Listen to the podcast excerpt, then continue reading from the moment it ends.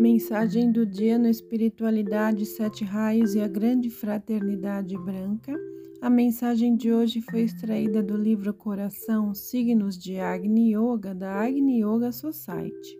O espelho do momento atual mostra uma perturbação sem precedentes. Nem sequer existe a predominância de qualquer cor. O espelho do Armagedon consiste de flechas voadoras douradas, azuis, negras e vermelhas. Não há contornos claros, mas uma chuva de explosões e nuvens, como um manto pesado sobre um abismo. Assim, desde tempos remotos, se vem indicando o começo da grande batalha. Se perceberdes em alguém uma concentração excessiva da yoga física, Lembrai-lhe de novo que não é desejável tal limitação. Dizei novamente que o corcel que conhece e executa muitos exercícios não será o que se usa para uma mensagem urgente. Assim, pois, não se deve limitar pelo corpo. Cada realização corporal também produz nova limitação. Só o espírito não conhece limites e o ensinamento futuro será baseado na conquista do espírito. A yoga física deve ser transformada em yoga de fogos sutis. A yoga física não pode conduzir à unificação com o mundo sutil. Nela, o coração não ocupa uma posição destacada, mas a transformação sutil se manterá somente através do coração ele persevera aquela capacidade ardente, que é a única condição para a transformação. Que ninguém espere ter êxito pela senda física. O karma não está no corpo, mas no espírito. Também notastes corretamente que os golpes sobre a aura reagem principalmente sobre os olhos. As membranas dos olhos retêm a essência da substância sutil.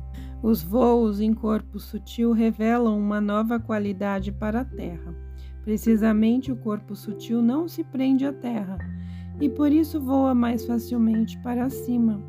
O corpo terreno levanta-se com dificuldade e cai facilmente, mas o corpo sutil atua ao contrário. Exatamente para ele é mais difícil descer a substância das esferas inferiores é difícil de penetrar.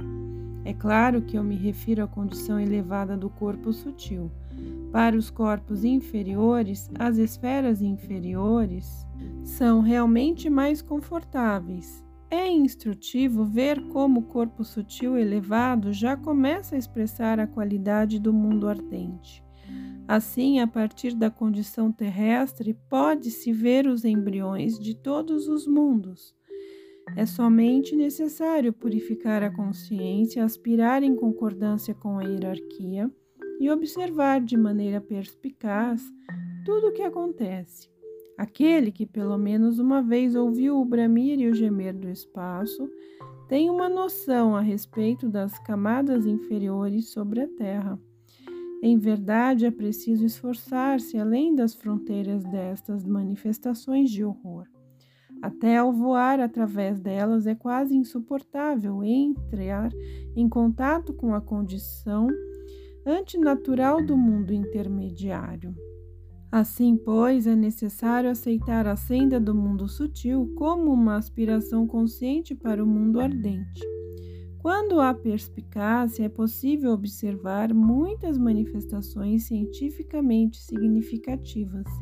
Pode-se observar como os golpes sobre a aura não só se refletem sobre os olhos, mas também sobre a sensibilidade da pele, especialmente próximo aos raios dos ombros. Assim também pode-se notar as irradiações de luz que emanam dos materiais mais imprevistos, da madeira, do linho, do vidro, da borracha e de muitos objetos, em contradição com as leis comuns. Por certo, sabeis que a chamada eletricidade representa a forma mais grosseira da energia visível do forrá. Mas quando o acumulador do coração purificado conduz à manifestação do sutil forrá, então, uma luz de qualidade especial emana de qualquer superfície. Forrar Sedimenta-se em toda parte e é preciso apenas revê-lo com um aparelho suficientemente sensível. Somente o coração pode ser tal acumulador. Certamente isto não pode ser fácil, pois desde o tigre até o forrá é necessário assimilar uma multidão de energias. Aquele que atentamente observa as manifestações das energias sutis sabe como o coração é inseparavelmente ligado a elas.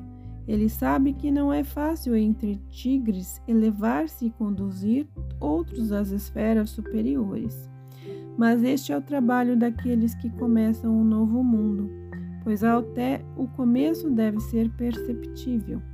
A nitidez do pensamento e da expressão deve ser a qualidade de um Agni Yogi. São raros os que se esforçam para o pensamento nítido e também raros os que percebem quantas impressões sutis já formadas não podem ser aplicadas no mundo terreno. Quantos segredos dos fracassos podem ser explicados como resultantes do pensamento caótico? Tudo se esforça para a nitidez, o elemento do fogo. O mais sutil elemento proporciona exemplos marcantes de estrutura ardente, e o pensamento humano se constrói assim de acordo com a estrutura do fogo.